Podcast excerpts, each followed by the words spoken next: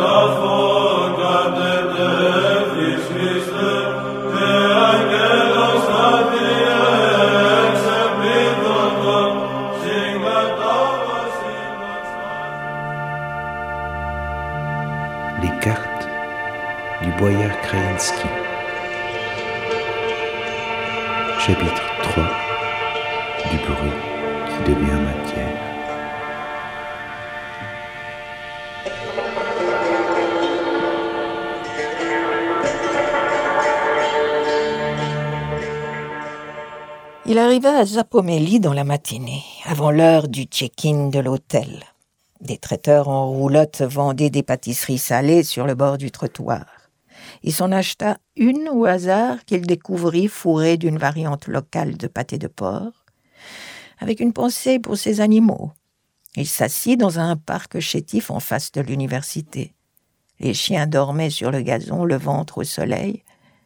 L'avantage du chien sur le cochon, opina Joachim, tient à peu de choses. L'un comme l'autre détenait les qualités d'un chouchou domestique. Dans un monde dominé par l'humain, il faut plaire à l'humain pour assurer la survie de son espèce. Mais il y a des manières de plaire quand même, et là le cochon paye le prix lourd.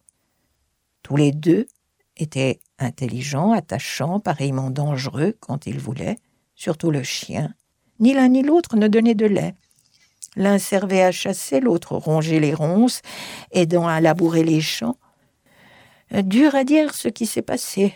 Le cochon a dû se trouver sous la main un jour et, ben, a bouffé ses racines alors que le chien courait quelque part et que l'humain avait faim.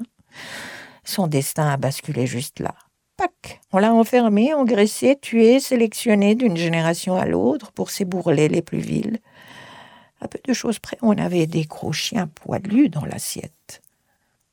Il se rappela que les cochons, les nœuds de l'Empire austro-hongrois, avaient été délaissés malgré leur robustesse et leur audace à se nourrir par eux-mêmes dans les champs au profit d'anglais, glabres et hideux pataugeant lourdement dans leurs propres excréments. Tout ça parce qu'on arrivait à arracher plus de kilos de gras de leurs os. Ah, le cochon devenu énorme, proverbialement sale, soupira Joachim en avalant les dernières miettes du pâté. Un chien se mit à le regarder avec sa gueule narquoise posée sur les deux pattes. Pourtant les Asiates mangent des chiens aussi, autant que les cochons, pensa Joachim en le regardant droit dans les yeux. Roald Amundsen donne en pâture les chiens faibles de son traîneau aux chiens forts et vifs, en se prélevant défiler au passage. Le chien s'en moquait. Moque-toi seulement, infâme clabot. On ne traîne jamais un cochon au pôle sud. Un jour, toujours, la fortune tourne. Il faisait beau, pas chaud, juste beaucoup de lumière. Fin octobre, des ombres longues sur un lit de feuilles mortes. Quelques étudiants en veste légère discutaient en dassen sur le banc d'à côté. Une fontaine avec une statue de bronze décorait le centre du parc. Un couple qui dansait svelte et étiré dans un style des années soixante du siècle dernier. Le vingtième siècle, c'est drôle, j'ai encore l'impression d'y être. Elle, à l'horizontale, semblait sur le point de s'envoler. Lui ne se tenait que sur la pointe d'un pied qui les attachait au socle en béton. Leur corps de bronze oxydé prenait des teintes vertes. La rouille descendait en longues coulées, imprégnant le socle dont le ciment lessivé libérait des cailloux. Ces deux-là dansaient depuis un bail. Avant de partir en voyage, Joachim avait passé du temps à procrastiner sur un site web. Plusieurs clichés de la ville montraient ce couple. Eux, la façade de l'université, des bancs, trois arbres dans la fleur du printemps et une voiture souvent, qu'on n'a pas pu déplacer pour la prise de vue.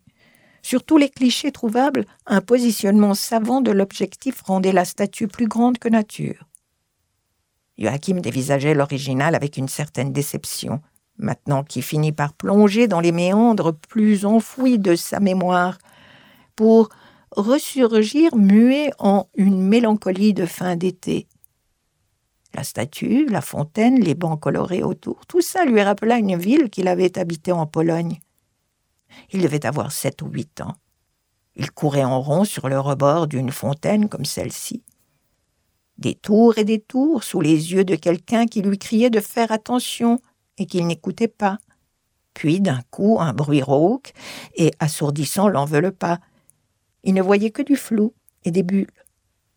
Lorsqu'il émergea de l'eau, des adultes sautèrent des bancs et accoururent au bord de la fontaine. Ils s'arrêtèrent en voyant l'enfant debout, immergé jusqu'à la taille, pas l'air fâché, ni même choqué, simplement confus. Quelqu'un se mit à rire. Joachim conservait surtout le souvenir étrange d'être enveloppé dans un bruit qui devient matière.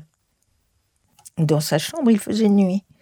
Il reposa l'ordinateur. La présentation prévue à l'attention de Krainsky était élégante, fluide et parfaitement inadaptée. Des micros-aspérités saillaient de la tapisserie jaune du mur en soulevant les traits blancs. Il éteignit la lampe de chevet et il se coucha sur la couverture du lit. Il avait fermé la fenêtre pour bloquer le bruit des chiens. Une chaleur humide s'installa dans la chambre il les entendait encore.